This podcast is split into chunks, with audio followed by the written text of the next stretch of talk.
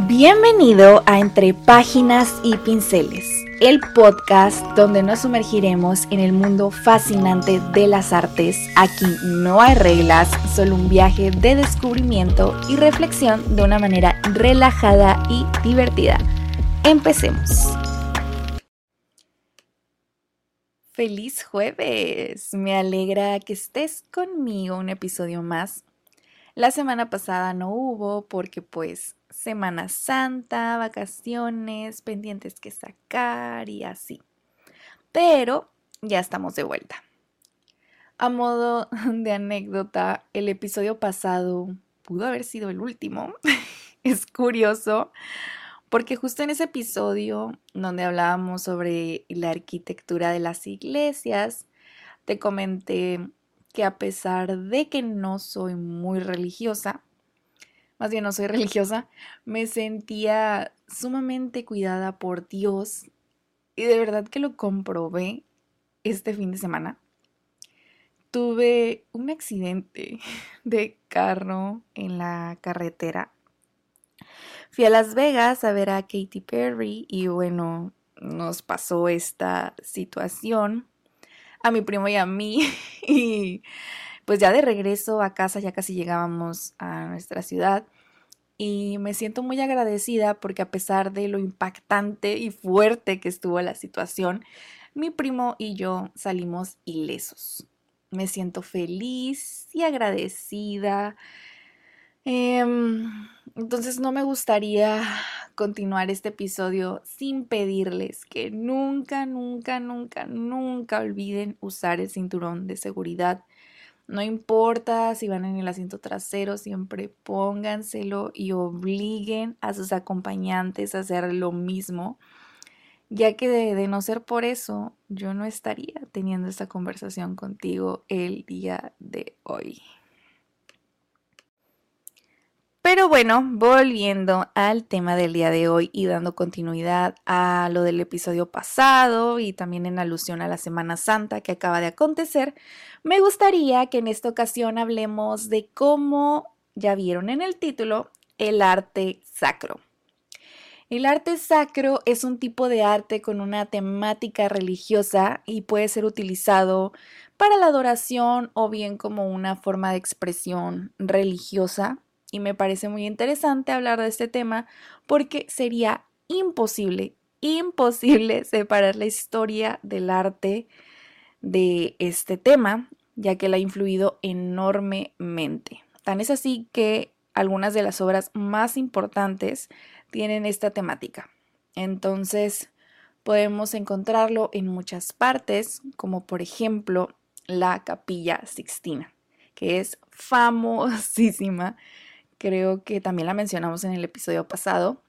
Eh, este tipo de arte ha existido en el mundo desde hace muchísimos años en diferentes tradiciones y culturas religiosas, pero en esta ocasión vamos a hablar más específicamente del arte cristiano. En Europa, eh, forma parte fundamental del patrimonio cultural, sobre todo en países como Italia y España. El cristianismo ha inspirado muchas obras de arte, nació como una forma de expresión religiosa que comenzó a utilizarse durante la Edad Media, cuando la Iglesia se convirtió en la principal promotora de las artes. Las iglesias encargaban obras para sus templos y muchos artistas trabajaban para crear obras que inspiraran la fe en la comunidad.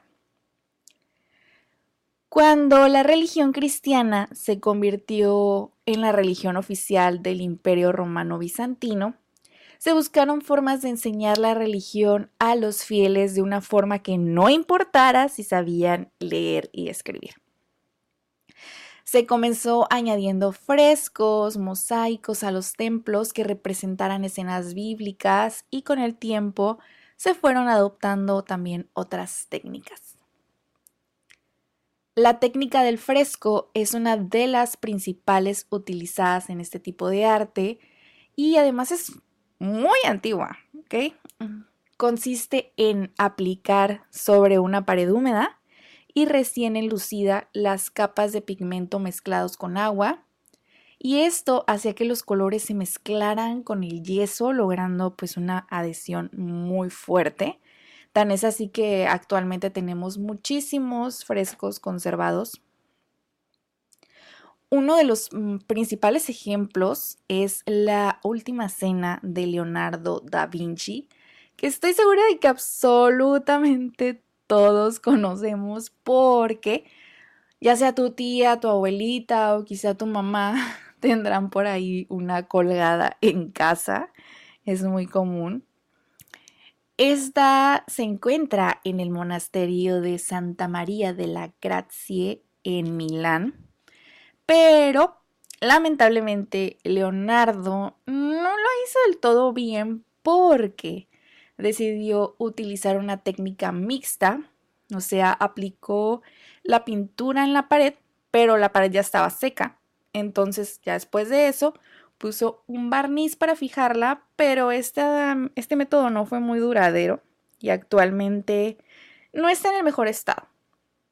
Se ha tratado de, de restaurar y conservar a lo largo de los años, pero pues no ha tenido mucho éxito. Por otro lado, la capilla Sixtina, también famosísima, como ya te lo, te lo mencioné hace ratito, eh, tiene unos frescos impresionantes en el techo cuya creación comenzó en 1508 cuando el Papa Julio II contrató a Miguel Ángel para que hiciera el que se convertiría en uno de sus más grandes desafíos. El techo donde están estos frescos está a una altura de 20 metros.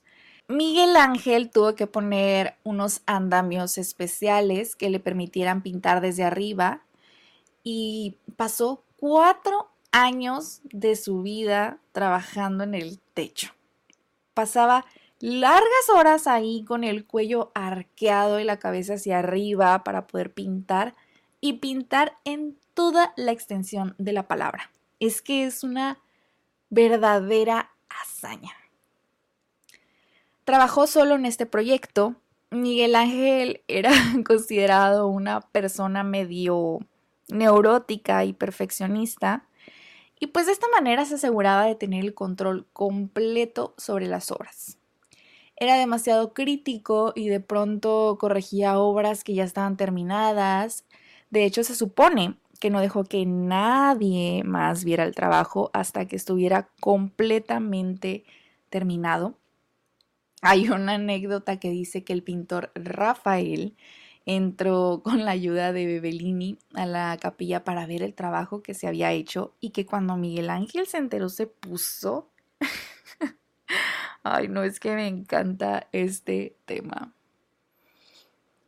También eh, hace un momento les hablé sobre los mosaicos que fueron utilizados en el arte bizantino. Los mosaicos son imágenes creadas con pedacitos de vidrio, piedra o cerámica. Estos se en estos se muestran escenas religiosas de la vida de Jesús y eran utilizados para decorar pues las iglesias. Son muy hermosos y exigen mucha técnica, no está nada fácil hacerlos.